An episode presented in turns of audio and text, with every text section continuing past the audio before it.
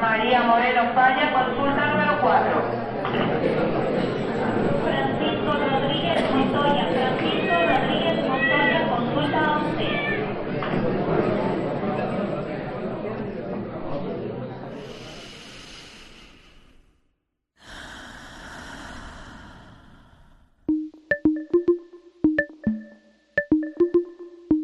Aquí no hay sala de espera. Es tu pase directo a un espacio dedicado al fomento de bienestar integral. A tu salud. Bienvenidos. Hola, ¿cómo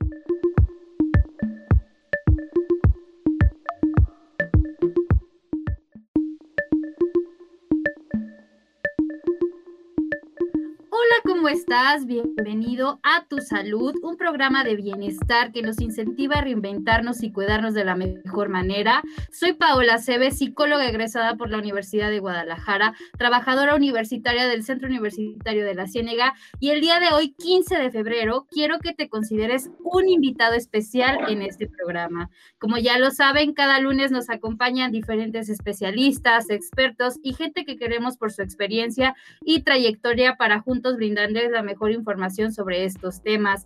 Quiero presentarles y darles la bienvenida a mis amigos y compañeros del alma de este programa, el psicólogo Giuseppe Serriquiaro. Buenos días, Giuseppe. Buenos días, Pa. Un placer estar de nuevo con ustedes como cada lunes. Y también nos acompaña el médico Salvador López. Buenos días, Chava, ¿cómo estás tú? ¿Qué tal, Paola? Bien, bien, gracias. Aquí un placer acompañarte. Giuseppe, ¿qué tal? Buenos días. Y pues bueno, a arrancar, Paola.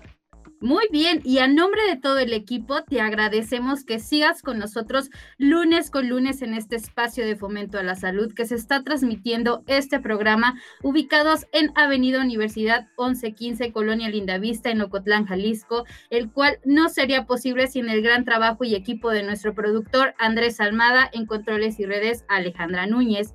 Quiero compartirles que a propósito de la situación de contingencia por el SARS-CoV-2, el nuevo coronavirus causante del COVID-19, les recordamos que este es un programa grabado con días de anticipación para continuar con las medidas de distanciamiento social y con ello contribuir a la disminución de contagios de este virus. Un saludo muy especial a ti que nos está sintonizando a través de nuestro podcast, el cual está disponible en Spotify, Apple Podcast y Anchor, donde nos pueden encontrar como A Tu Salud. Aprovecho también para invitarte a que nos sigas en nuestras redes sociales, suscríbete y déjanos un like en nuestra cuenta de Facebook y Spotify A Tu Salud 107.9 FM para que no te pierdas de ningún episodio. Comunícate con nosotros de forma local al 92 560 19, te repito, 92 560 19 y al 800 633 8100. 800 633 8100 para cualquier otra parte del país. También, si no te gusta usar el teléfono, están nuestras redes sociales, ya sea Facebook, Twitter o Instagram, donde nos encuentras como Radio UDG Ocotlán o nuestra cuenta oficial por Facebook, que es A Tu Salud 107.9 FM. Esto es A Tu Salud y el día de hoy tenemos un tema de suma importancia para la salud integral de la mujer. Paola, qué bueno que escogiste este tema, está genial. ¿Y cuál es este tema? El ciclo menstrual. Y pues como bueno, ya lo escuchamos, para hablar de este tema y para desarrollar bien este programa, nos acompañará la doctora Susana Sosa, ginecóloga y obstetra egresada de la carrera de medicina por la Universidad de Guadalajara en el Centro Universitario de Ciencias de la Salud, y ella hizo su especialidad en el área de ginecología en el Hospital Civil Fray Antonio Alcalde residente de Ocotlán, Jalisco, actualmente labora en medicina privada y es ginecóloga, prolactancia, amante del parto humanizado y respetado, activa en redes sociales para desmitificar y romper tabúes. Doctora, qué gusto que estés con nosotros, Susana. Bienvenida a este espacio, a este programa que también es tuyo. Hola, muchísimas gracias por la invitación. Estoy, la verdad, muy emocionada. Aparte del tema que eligieron, a mí me encanta es algo muy básico y de lo que a veces estamos muy desinformados. Y considero que no es solo un tema como específico para mujeres, creo que también es muy importante que los hombres lo conozcan y pues yo encantada de estar aquí con ustedes.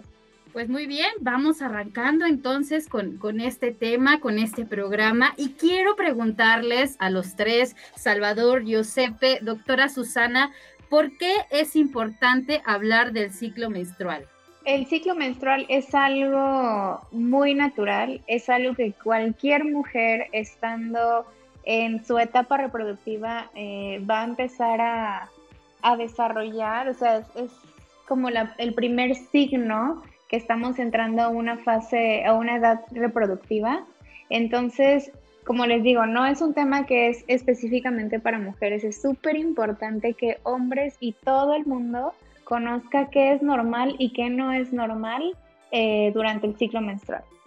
Yo les voy a, bueno, Chava, te voy a dar un poquito la palabra, porque cuando le, le, tocó a Paola escoger este tema, lo primero que se me vino a la mente, voy a compartirles una experiencia. Yo tenía como seis años, mi hermana es mayor que yo por siete y ella estaba menstruando. Y llegamos a, la tienda y lo primero que hice fue de que, ah, mira, como las que usas, refiriéndome a las, a las toallas menstruales, ¿no?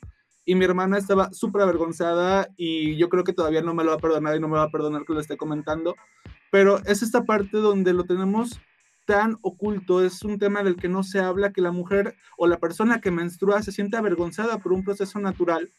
Y creo que es importante desmitificar y traerlo al plano de lo conciso y de lo real para que se pueda abordar. Y como ya lo decía la doctora, para que de esa manera sepamos lo que es normal y lo que puede ser una causa de conflicto o, algún problema médico. Completamente de acuerdo, Giuseppe, y aprovechando, Jesse, un saludo hasta California, donde sé que nos escuchas. Te mandamos un, un, saludo y un fuerte abrazo. Y por otra parte, como bien lo menciona, ¿no? Esto es algo fisiológico, esto es algo que se da de forma normal en, en todas las mujeres y que, bueno, no, no tiene absolutamente nada de malo y es parte de la misma salud integral de la mujer. Y como bien lo dices, doctora, no es eh, imprescindible el que nada más sea un tema que, que lo tenga que abordar la mujer, ¿no? Eh, esto, Susana, pues bueno, bueno, también nosotros como hombres debemos de conocer de, esta, de este ciclo menstrual, de este proceso fisiológico. Y pues bueno, como me encantó presentarte, ¿no? Romper los tabúes que existen referente a este tema. Por eso, Paola, yo creo que es importante que el día de hoy lo abordemos en esta mesa de diálogo. Y creo que hay que empezar también a establecer, ¿no? Para empezar, ¿qué es la menstruación? Ok, em, la menstruación es lo voy a decir primero como científicamente o como la definición tal cual y después lo explicamos. Es la descamación de un tejido que se llama endometrio eh, y esto es cíclico, o sea, quiere decir que se presenta cada cierto tiempo, generalmente es una vez al mes. Entonces, explicamos, el endometrio es la capa interna que se encuentra en el útero. Ese endometrio es donde se implantan los bebés. Entonces, al no haber una fecundación, o sea, al no haber un embarazo, eh, se desprende y sale en forma de regla o menstruación. Lo vemos como un sangrado normal y como les digo, esto debe ser cíclico. Eso es la, esa es la definición de la menstruación. Eh, entonces, doctora, eh, esto ya que como este, esta expulsión del endometrio que no, que no este, eh, se fijó o fertilizó, por así decirlo, dentro de la matriz, que así habitualmente se le conoce, o dentro del útero, que es el nombre correcto, eso vendría siendo la menstruación. Pero lo mencionas, ¿no? Que es algo cíclico. Entonces, ¿qué es el ciclo menstrual? El ciclo menstrual está mediado por varias hormonas en el cuerpo. Nosotros tenemos muchos órganos productores de hormonas. En el cerebro hay dos muy importantes, el hipotálamo y la hipófisis. Estos dos órganos van a mandarle señales al ovario y juntos van a formar un eje. Entonces, eh, cuando el cerebro, manda la señal para que el ovario empiece a madurar los óvulos, se preparen para si llega a haber una relación sexual y hay fecundación, se prepare para el embarazo.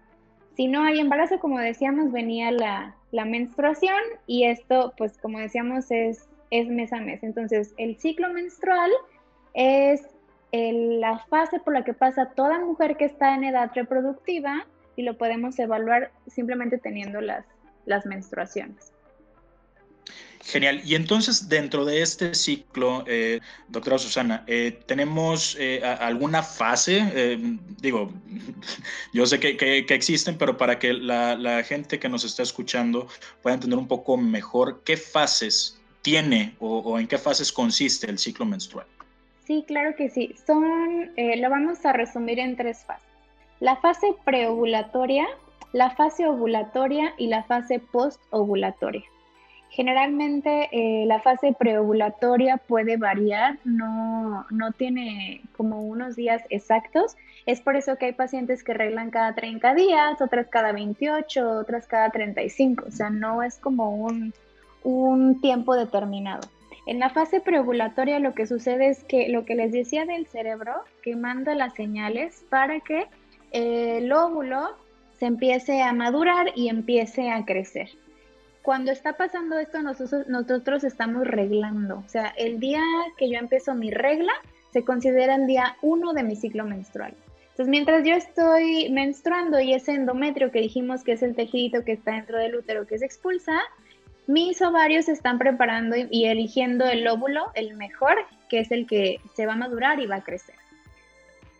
A mediados del ciclo viene la fase ovulatoria, y el cerebro dice, ok, bueno, el óvulo ya está listo, ya está grande, ya vimos que genéticamente está bien, ahora sí, el cerebro manda la señal y el ovario libera ese óvulo, ¿sale? Entonces, esa es la fase ovulatoria, la trompa de falopio lo capta y ahí se queda el ovulito en la trompita esperando que algún espermatozoide lo fecunde.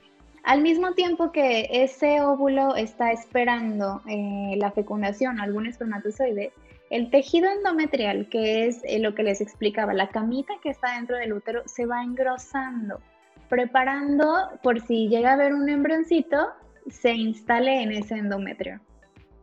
Y eh, al no haber, si hay fecundación, bueno, pues ya se, se instala y se hace el embarazo. Y si no, pues viene la fase postovulatoria, el óvulo se muere, se atrofia y después viene la menstruación. Esa fase, después de, lo, de cuando se rompe el óvulo, o sea, la ovulación, se llama fase lútea o fase postovulatoria. Esa sí tiene un tiempo determinado exacto. Esa sí siempre va a durar 14 días. Siempre, siempre, siempre.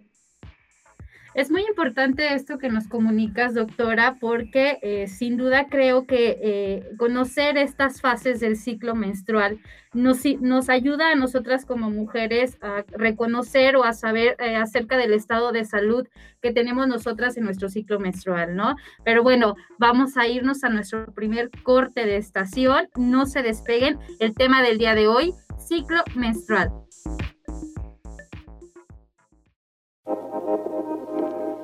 Continuamos con la consulta directa aquí en A tu salud. A tu salud.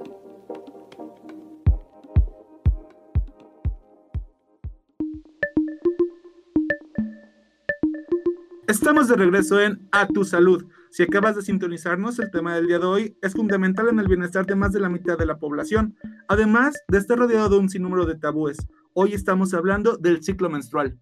Recuerda que puedes comunicarte a nuestra cabina marcando al 92 560 19, 92 560 19 para la región de la Ciénega y al 800 633 8100, 800 633 8100.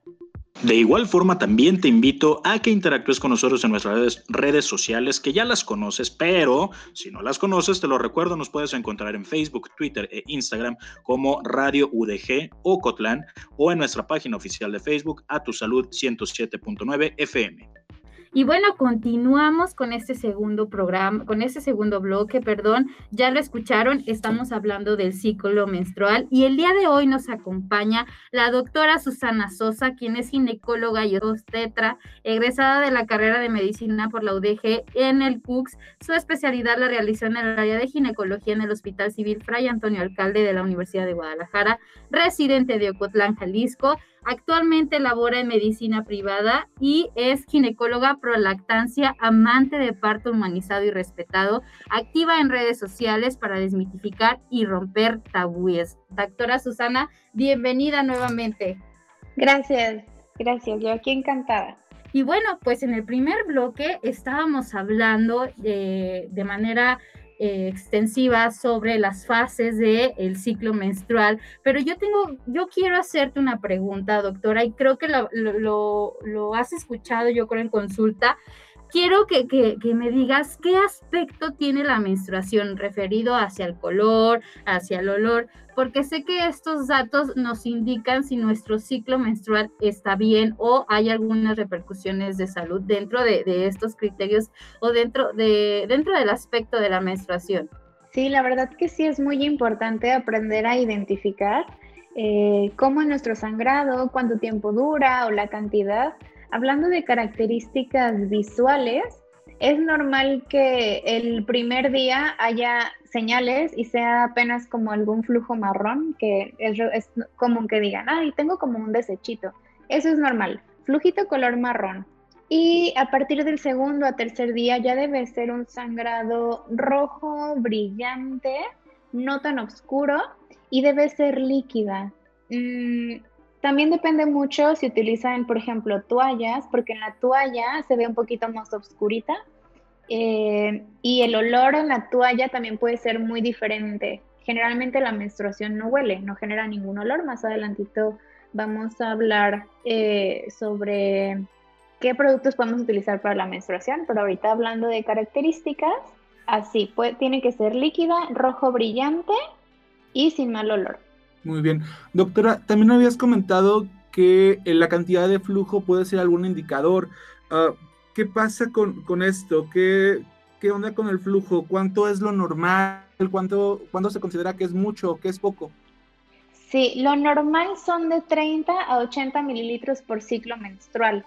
Es difícil medirlo, no es como que estemos exprimiendo la toalla en una jeringa para cuantificarlo, pero sí nos podemos orientar más o menos.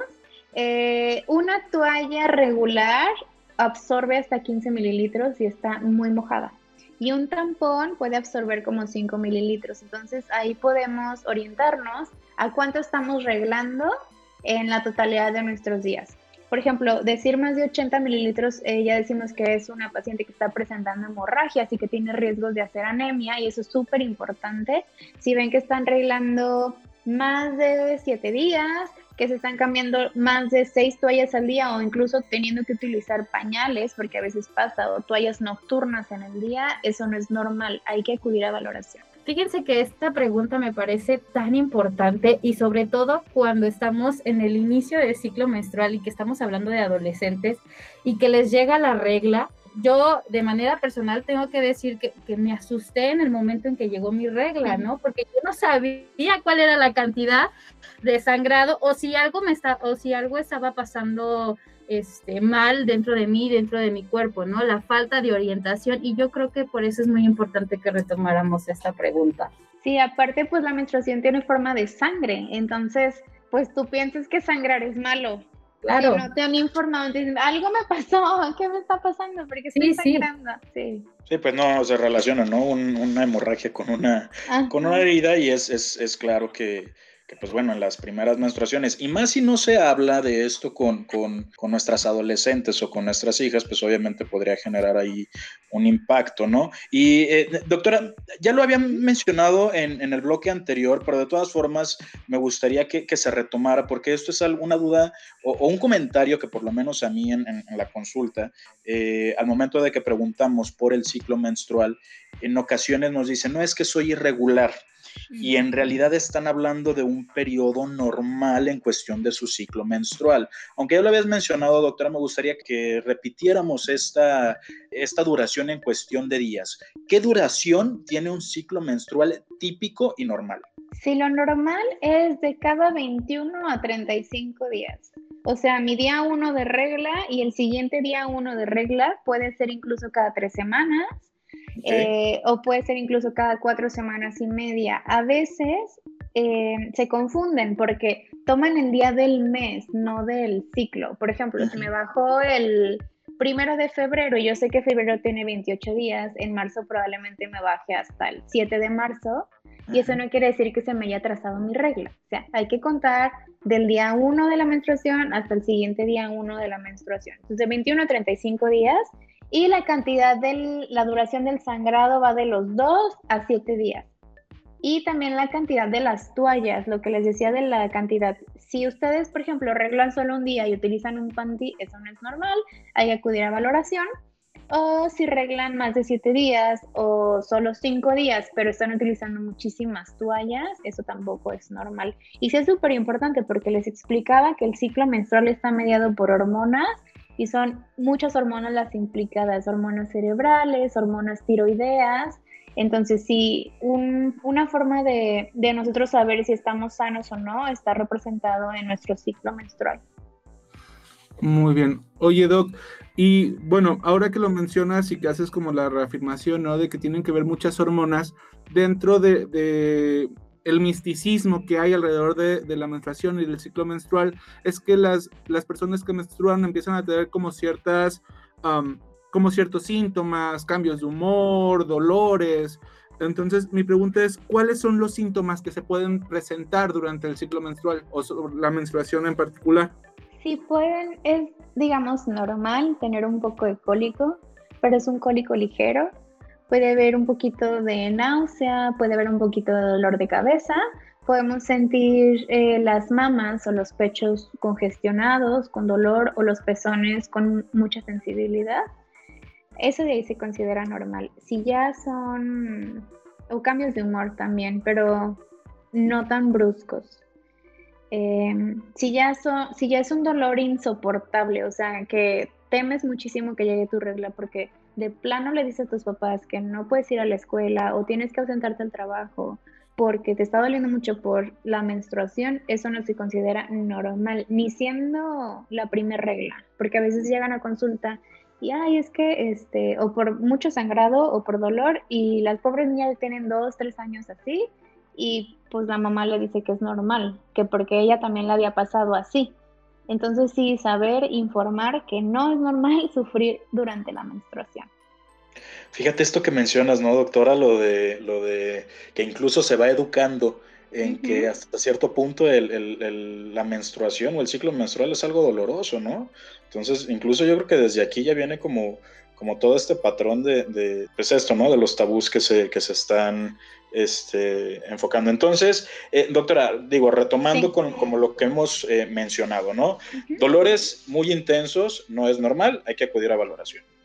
Eh, sangrados también muy abundantes no es normal, hay que acudir a valoración. ¿Qué síntomas sí podríamos considerar como algo normal y qué síntoma, por ejemplo, si yo en mi ciclo menstrual habitualmente no lo presento y de la nada lo empiezo a presentar, que pueda ser como una señal de alarma para acudir a valoración.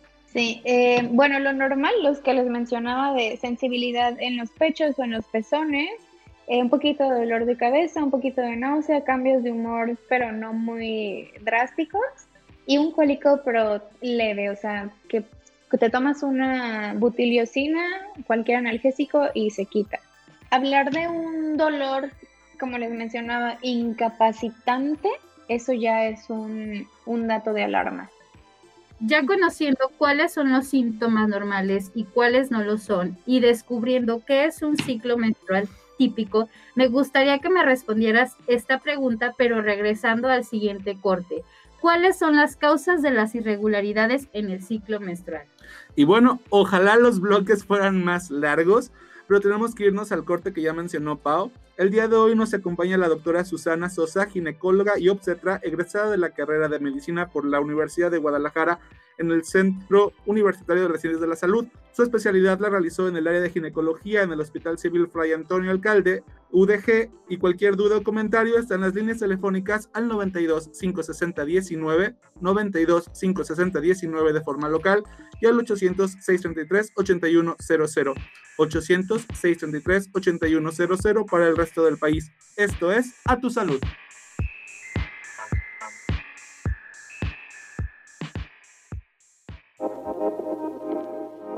Ya regresamos. A tu salud. A tu salud.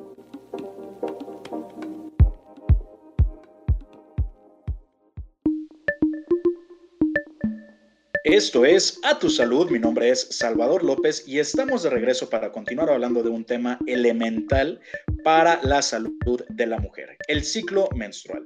Como ya sabes, debido a esta contingencia sanitaria que llevamos ya casi un año viviendo, te recuerdo que este programa es un programa que grabamos con días de anticipación y vía remota para continuar con las medidas de distanciamiento social y evitar así la propagación de este nuevo coronavirus que ya no está nuevo, ya nos está acompañando desde hace casi un año, causante de la COVID-19. Soy Paola Cebes, invitándote a que interactúes con nosotros de manera directa en nuestra cabina, donde la línea está disponible y puedes marcar al 92 560 19, 92 560 19 para la región de la Ciénega y al 800 633 8100, 800 633 8100 para el resto del país. Yo soy José Cerniquiaro y si lo prefieres, también está en nuestras redes sociales ya sea Facebook, Twitter o Instagram, donde estamos como Radio UDG Ocotlán, o por Facebook nos puedes encontrar como a tu salud 107.9 FM. Y pues bueno, como ya lo escuchaste y bueno, si nos acabas de sintonizar, te presento a nuestra invitada de lujo el día de hoy, la doctora Susana Sosa, ella es ginecóloga y obstetra egresada de la UDG Medicina, egresada del, Hospital Civil Fray Antonio Alcalde, eh, y pues bueno, ella actualmente labora en la medicina privada. Doctora Susana, qué gusto que nos sigas acompañando y pues bienvenida nuevamente a este tercer bloque. Gracias. Y bueno, pues antes de partir al corte de estación, me quedé con una pregunta, doctora, y ¿cuáles son las causas de las irregularidades en el ciclo menstrual? Sí, son varias. Mira, hablando de algo que se llama menorrea, o sea, la ausencia de la menstruación de más de tres meses o tener menos de tres ciclos menstruales en un año, eh, la principal causa es alteraciones metabólicas, o sea, como alguna alteración tiroidea, eh, síndrome de ovario poliquístico, que yo creo que estaría padre después hacer eh, alguna entrevista solo de ovario poliquístico porque es un tema súper extenso y muy común. Pues, si tenemos retraso menstrual, también eh, hay que descartar embarazo. Y está al contrario, como tener hemorragias o menstruaciones muy abundantes, que también puede ser igual por trastornos tiroideos, metabólicos, diabetes que no hemos diagnosticado incluso en niñas porque hay diabetes infantil y descartar alguna alteración anatómica, o sea, que haya algún tumorcito o algún quiste ovárico que esté haciendo que nuestros hormonas no estén trabajando sincrónicamente y eso puede ocasionar ausencia de la regla o hemorragias. Muy bien. Oye, doctora, y entonces, ¿ya se empezó a presentar alguno de estas irregularidades en el ciclo menstrual? ¿Cuáles son las consecuencias que nos pueden llevar así como en un peor escenario posible? Ok, por ejemplo, en alguna paciente con síndrome de ovario poliquístico, que generalmente son adolescentes, que digan, ah, sí, es normal que ya tiene tres años reglando y pues le baja cuando se le antoja de cada tres, cuatro meses esta niña, si no es tratada, tiene riesgo de a sus 25 30 años ser diabética. O que tengamos, como les decía, alguna alteración tiroidea que no estemos detectando a tiempo y la diagnostiquemos ya cuando esté algo un poquito más severo. Entonces sí es súper importante. O alguna tumoración que podemos detectar a tiempo, una tumoración pequeña, que incluso a veces con anticonceptivos hormonales podemos controlarla a cuando ya es una tumoración de 10, 20 centímetros que tenemos que tratar quirúrgicamente. Es que, fíjate, tú que nos estás escuchando, fíjate lo importante que es esto, ¿no? El detectar las irregularidades del ciclo menstrual, porque pues nos pueden llevar a, consecuencias eh, terribles, ¿no? Y, pues bueno, como siempre lo decimos aquí, fomento de prevención, atención oportuna para poder prevenir cuestiones un poco más eh, complicadas. Eh, doctora, cambiando un poquito eh, de, esta cuestión de lo patológico, que bueno, sigue siendo parte de, esta información integral del ciclo menstrual, yo creo que mucha gente, sobre todo lo que, las personas que nos están escuchando, han escuchado del famoso síndrome premenstrual. ¿Qué es esto, doctora Susana? Sí, el síndrome premenstrual es una serie de síntomas que se presentan cíclicamente también el criterio dice que debe ser de 3 a 4 días antes de la menstruación, durante la menstruación y unos pocos días posteriores. Que se quita máximo, por ejemplo, empiezo hoy con mis síntomas, me baja en 3 días, sigo sintiendo los síntomas durante la regla y se debe quitar como 3 días posteriores a mi último día de regla. Si duran más los síntomas, o sea, si me duran todo el mes, entonces ya no se considera síndrome premenstrual. Tiene que ser estrictamente solo en estos días y que sean mínimo tres meses continuos. Hay pacientes que, por ejemplo, un ciclo sintieron más cólico, pero los demás en todo el año normal. Entonces, eso no se considera síndrome premenstrual, eso solamente fue un cólico de la menstruación. Y puede haber incluso hasta 150 síntomas, ¿sabían? O sea, cosas que ni, ajá, sí, que, que ni siquiera las podemos como relacionar, pero sí pueden ser por la, por la regla, y es algo normal. Pero como comentábamos, eh, debe haber datos de, de alarma, como por ejemplo los cambios de humor pueden causar un poco de, aislamiento social, pero si ya hay un aislamiento severo, eso sí, también hay que, hay que revisarlo, porque son síntomas físicos y psicológicos. Wow, 150 síntomas. ¿Cómo te quedas, Paula? ¿Cómo te quedas, Josepe? Ahora entiendo por qué me pongo mal. Ah, no, o sea, estoy sorprendida con, con, esto que acabamos de escuchar, pero creo, creo, creo firmemente que es la importancia de hablar de estos temas, ¿no? De eh, sumergirnos un poco más en, en, el por qué pasan las cosas y, creo que caemos en, este punto de que, podemos, en, algún, en, perdón la redundancia, en algún cierto punto, eh, prevenir estas situaciones, ¿no? Si llegamos a conocer sobre esto y si nos llegamos a enfermar y si llegamos a asistir de, eh, manera, eh, pues más regular. Regular al médico, yo creo que sí se pueden prevenir estas situaciones. Eh, pero quiero preguntarte a ti, doctora, ¿qué podemos hacer para prevenirlas? Mira, lo primero es informarnos. Yo les recomiendo mucho a las mamás que tienen adolescentes que están ya entrando a la etapa reproductiva. La menstruación se puede presentar normalmente de los 9 a los 15 años. Entonces, si tenemos ya una niña en casa de 9 años, Em, empezar a orientar, acercar con un ginecólogo, no se va a hacer ninguna revisión ni nada que la niña sienta incómodo. Busquen a alguien que sea de, total, de su total confianza para explicarle, o sea, para explicarle cómo va a ser esa primera regla, qué es normal, qué no es normal, pues para tener ahí los foquitos prendidos y también que la niña lo vea como algo natural. Eh, yo ah, me, me, acuerdo de lo que comentaron de la hermana que, que, se enojó porque dijeron de las toallitas. Me acuerdo que yo también tenía una cajita súper secreta en mi mochila que llevaba a la secundaria y que nadie la podía ver porque tenía ahí la toalla escondida. Entonces la forré como si fuera una cajita de chicles. porque era súper vergonzoso, ¿no? Que supieran que estabas en tus días. Entonces, lo primero es informar sabiendo y conociendo qué es normal y qué no es normal, podemos detectar cualquier patología a tiempo y pues dar orientación y dar tratamiento. Por, supuesto.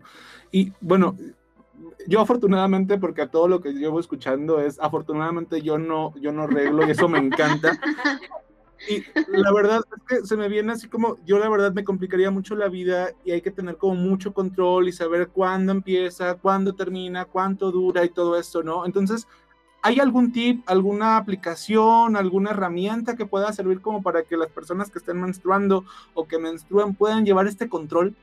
Sí, ahorita ya hay muchísimas apps que son gratuitas y aparte están súper fáciles de utilizar eh, y también te va anunciando, se hace como un cálculo de cuánto duran tus ciclos normalmente y te avisa, oye, ya está a punto de empezar tu ciclo, este, tienes que estar atenta o ya se te pasó, eh, revisa qué está pasando. Y también hay opción de poner cuánta, cada cuánto te estás cambiando las toallitas, también te va orientando para saber si estás arreglando lo normal o, o ya está algo anormal. Pero sí, las apps eh, súper útiles, yo siempre, siempre eh, se las pido en, en, la consulta y en eso nos basamos. Pacientes que están llevando controles de sus ciclos conmigo o simplemente en un calendario, tener una agenda, por ejemplo, un calendario de pared y estar anotando cada cuánto y cuántas toallitas o tampones o, o cada cuánto estamos cambiando la copa menstrual y aclarando, ¿no? Que, este uso de apps nos sirve a nosotras como para hacer un seguimiento de nuestro ciclo menstrual, ¿no? Y ya agregado, pues nos dan eh, ciertos tips de cómo eh, estar, eh, si estamos tomando agua, si estamos ejercitando. Inclusive estas aplicaciones nos preguntan nuestros síntomas. No sé, doctora, si estoy en lo correcto o no, pero en la aplicación que yo tengo me preguntan cómo me siento el día de hoy, eh, si he tomado agua, cuántas horas he dormido. ¿Por qué? Porque al final del día esta aplicación te, te arroja como tips saludables, como para que, bueno, ya sobrepasaste este día, ahora continúa con esto, pero sigue estas recomendaciones que nosotros te damos con la aplicación, ¿no? Entonces eso me parece muy interesante. Y gratuito. Sí, y gratuito, claro. Qué Y increíble. Qué también, maravilla, ¿eh? mm, Sí, y recalcar pues que son orientativas. Tampoco Claro. lo que dice la app es como el 100, porque, por ejemplo, niñas o pacientes o mujeres que están utilizando, que no utilizan método anticonceptivo y se confían de que es que este no es mi día fértil porque la app dice que no, ojo, Claro. es, ajá, es- no es como, como súper confiable, o sea, es como orientativo, pero no sustituye una consulta ginecológica como para llevar los controles, pues. Genial. Esto es a lo, que, a lo que quería llegar. Me parece increíble, de verdad, qué maravilla que ya exista este tipo de, de cuestiones de, informática, de tecnología, que pues bueno, no nada más es como para estar en redes sociales, esto de, los dispositivos eh, móviles o de las redes sociales, eh, sino que también nos llevan a una utilidad en salud, ¿no? Yo siempre he sido muy partidario de que las, la tecnología puede acoplarse directamente con nuestros estilos de vida y pues bueno, qué maravilla que existan esto. Doctora, eh, creo que nos queda poco tiempo, pero ah, de forma breve, digo, Paola ya lo, lo mencionó, ¿no? Que esto es importante que llevemos un seguimiento de nuestro ciclo menstrual, pero ¿por qué es importante que una mujer lo haga? Además de, por ejemplo, saber sus fechas de fertilidad o de, por ejemplo, no sé, que ya vimos que, se, que hubo alguna, alter, alguna otra alteración, ¿por qué es importante que cada una de las mujeres lleve este registro? Mira, la verdad es que una vez que empezamos a menstruar, eh, para nosotros las mujeres ya es algo natural y, y, forma parte de nuestro ritmo y nuestro estilo de vida. Entonces la verdad es que no te da la vida, la verdad, para estarte acordando si ya te bajó o no. O sea, estás concentrada en el trabajo, en la escuela, en los hijos, en el esposo, en todas tus Claro. actividades diarias y no, pues no, la verdad es que no te acuerdas de que, ay, tal día me tenía que bajar. Entonces, Claro. mm, ya comentamos que es importante saber si estamos teniendo ciclos normales o no, porque podemos tener algo eh, repercutiendo en nuestra salud. Entonces, sí lo considero eh, importante monitorizar precisamente para saber si estamos eh, metabólicamente o hormonalmente sanas. Claro, doctora, perdón que te interrumpa, tenemos tiempo de radio, nos vamos a nuestro tercer corte de estación. Con nosotros el día de hoy está la doctora Susana Sosa, ginecóloga y obstetra, que nos está dando una orientación impecable en cuestión del tema del ciclo menstrual. Quédate para regresar a este último bloque con nosotros. Te invito a que te comuniques a cabina directamente al 92 560 19 para la región de la Ciénega, 92 560 19 para la región de la Ciénega y para el resto del país al 800-633-8100. Igual nuestras redes sociales ya las conoces, Radio UDG Cotlán en Facebook, Twitter e Instagram. Y les recuerdo el tema del día de hoy, ciclo menstrual. Regresamos con más. Esto es A Tu Salud.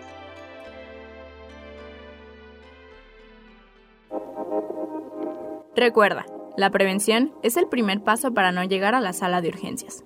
A tu salud. A tu salud.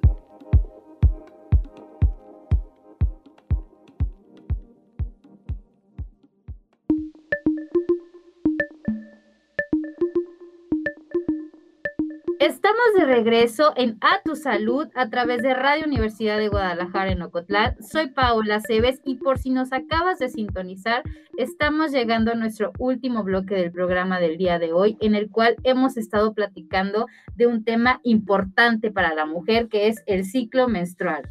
Y para hablar sobre esto nos acompaña la doctora Susana Sosa, quien es ginecóloga y obstetra, egresada por la Universidad de Guadalajara. Y doctora, ahí hemos, a lo largo de los, del programa, hemos estado hablando de, de toallas femeninas, se han mencionado los tampones. Y a mí me gustaría saber si hay otras, uh, otros instrumentos que puedan ayudar a las personas que menstruan con, con el flujo, con la menstruación y con, con todo el ciclo menstrual. Sí, ese es un tema a mí, la verdad que me encanta porque soy amante de la copa menstrual. Yo empecé a conocer la copa por cuestiones ecológicas. Decidí como cuidar más al planeta, entonces investigué qué es lo que podía hacer y lo primero con lo que me encontré fue la copa menstrual. Eh, siempre, de hecho, la copa fue uno de los primeros productos que se empezaron a utilizar hace muchísimos años, pero la hacían como de piel de animales. Y después ya fue que aparecieron las toallas sanitarias, los tampones y lo demás. Y ahorita, bueno, estamos volviendo a las cosas más naturales. Obviamente ya hecha de productos, ajá, pero obviamente pues ya con tecnología y hecha de productos hipoalergénicos y muchísimo más higiénica. Imagínate la piel de un animal a comparación de la copa de silicona ahorita, pues nada que ver, pero bueno, el concepto por ahí va. Es muy interesante. Eh, doctora, perdón que te interrumpa, pero ¿cómo es, cómo se usa, cómo se coloca, cómo se cambia? A mí se me vienen muchas cosas a la cabeza y creo que, que es muy interesante lo que nos estás compartiendo. Sí, actualmente incluso la copa también es todo un tabú, ¿eh? Porque como va dentro de la vagina, o sea, también a veces creen que va a doler o que no la pueden utilizar niñas que no han tenido relaciones sexuales porque está relacionado como con la virginidad, aunque ya sabemos que el himen y la virginidad pues no es como lo mismo. Eh, y también porque incluso las mujeres no están familiarizadas con su menstruación. O sea, la menstruación no es algo sucio. Y al utilizar la copa pues tienes contacto directo con tu sangre. Entonces llega a ver incluso hasta como que, ay no, qué asco. Pero es algo súper natural. Y al utilizar la copa te das cuenta del color real de tu sangre. Incluso lo puedes medir porque la copa viene eh, graduada. Entonces nos ayuda muchísimo a saber si estás reglando poco, si estás reglando mucho.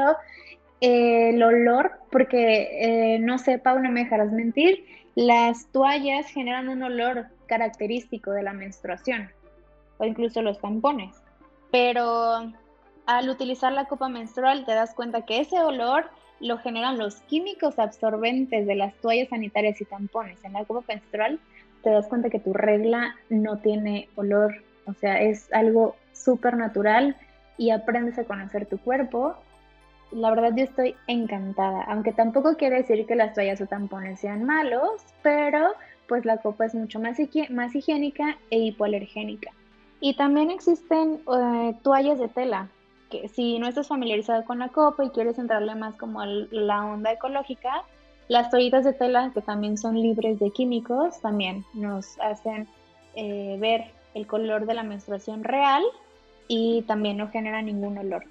Esto que mencionas eh, sobre las toallas sanitarias y sobre el, olor que pueden provocar, eh, me parece algo peculiar porque definitivamente esto nos hace a las mujeres sentirnos inseguras y eso provoca que todo el tiempo queremos estar asistiendo al baño o queremos estarnos cambiando la toalla sanitaria, porque creemos que la otra persona va a alcanzar a oler nuestro olor y nos va a hacer menos, o sea, como que nos va a rechazar o, nos van a criticar o nos van a juzgar por este olor que se emite a través de la toalla. Y qué interesante, porque dices emitimos el olor, nuestro olor, o sea, y ni siquiera es el olor, porque ya lo dijo la doctora, o sea, la menstruación no huele, y la mujer se apropia de ese aroma y entonces empieza a estigmatizarse a sí misma. Claro. Qué interesante. Sí, sí. y así creer que la menstruación es sucia, porque así la conociste, pero en la realidad no.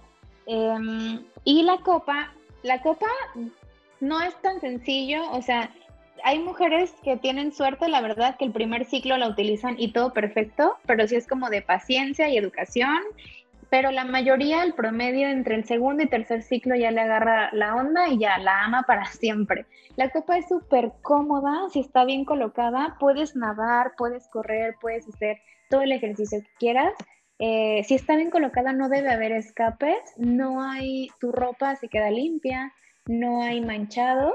Y como les digo, a mí, a mí me encanta que podemos cuantificar y familiarizarnos con, con nuestro propio cuerpo, con algo que es tan natural. Fíjate qué interesante, ¿no? Todas estas bondades que también nos aportan otro tipo de, productos, pero que pues al simple hecho de, que no se hable de este tema, eh, hace que, pues no se estén aprovechando, ¿no? Y bueno, lo platicábamos ahorita fuera del aire y me gustaría preguntarles esto, dejar esta, duda y empezando contigo, eh, doctora. Em, estábamos hablando de por qué la menstruación se convierte en un tabú. ¿Qué opinas respecto a esto? Yo creo que es porque está relacionada con la sexualidad. Porque cuando una niña empieza a menstruar es como decir, esta niña ya es fértil.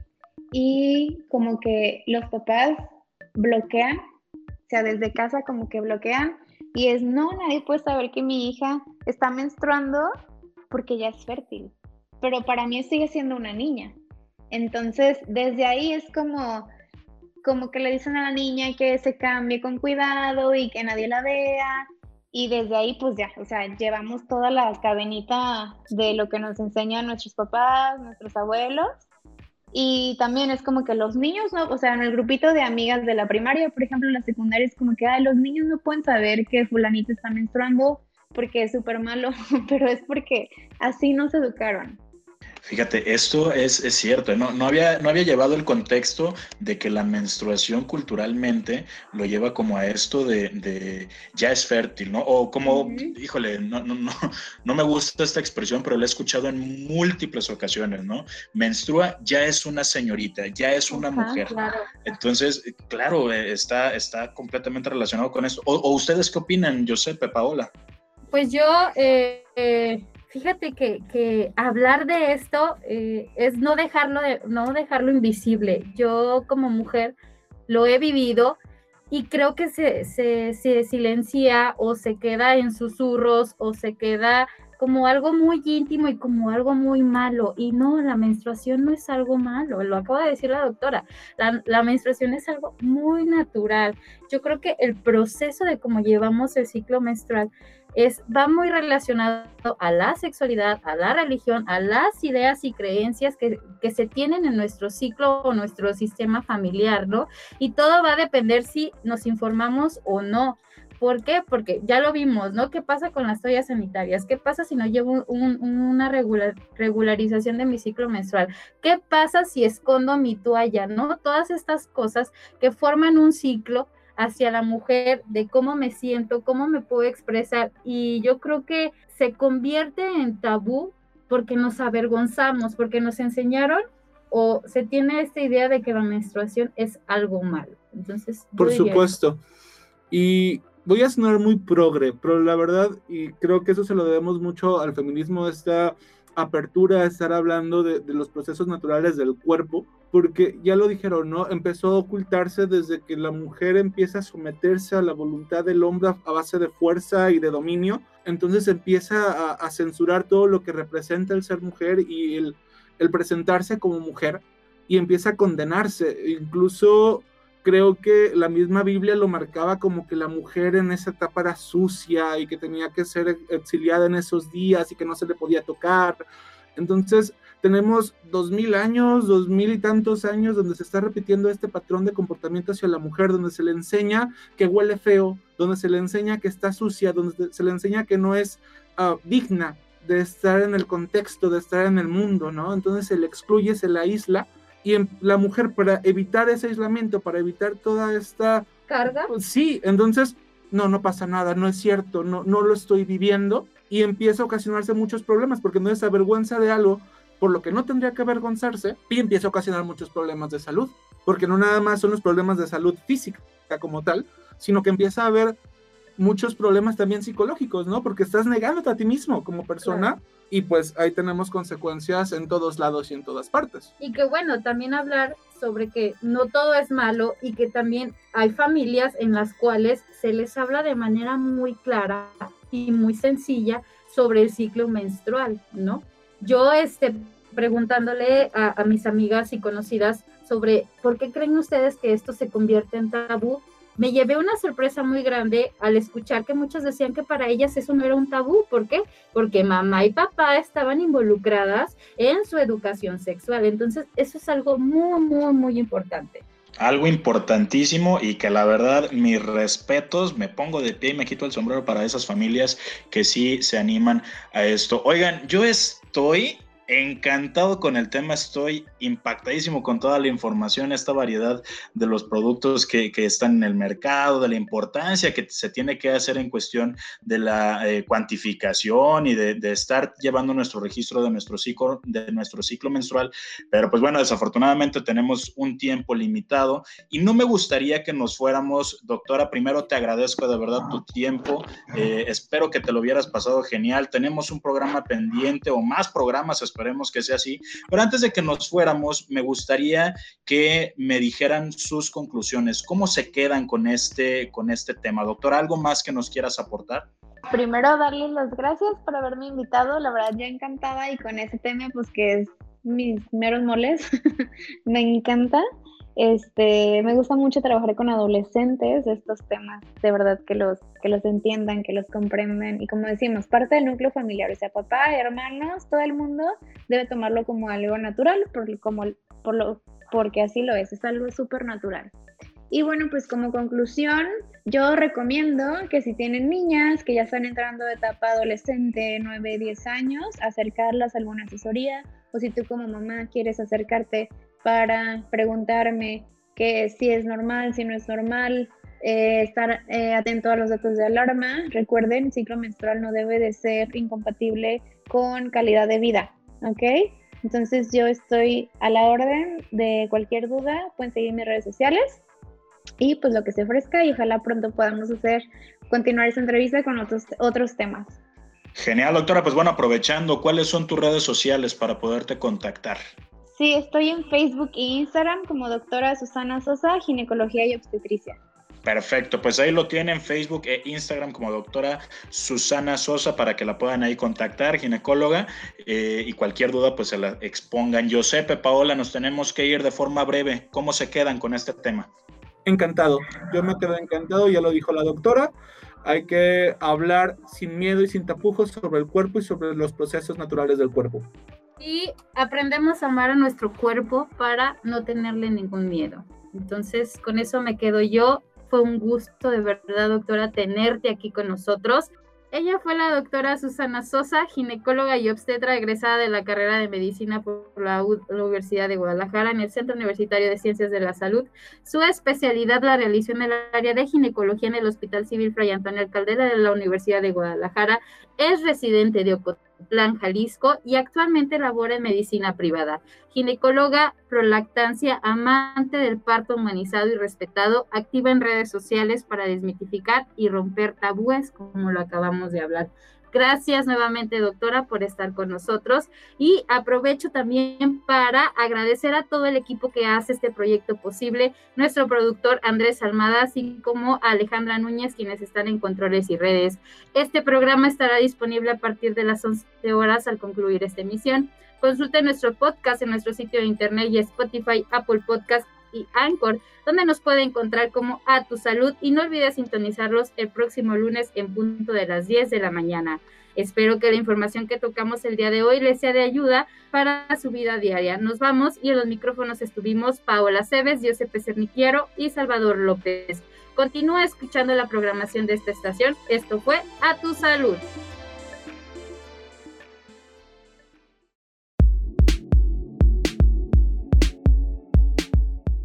Recuerda seguir las indicaciones de tu médico para la próxima consulta. A tu salud.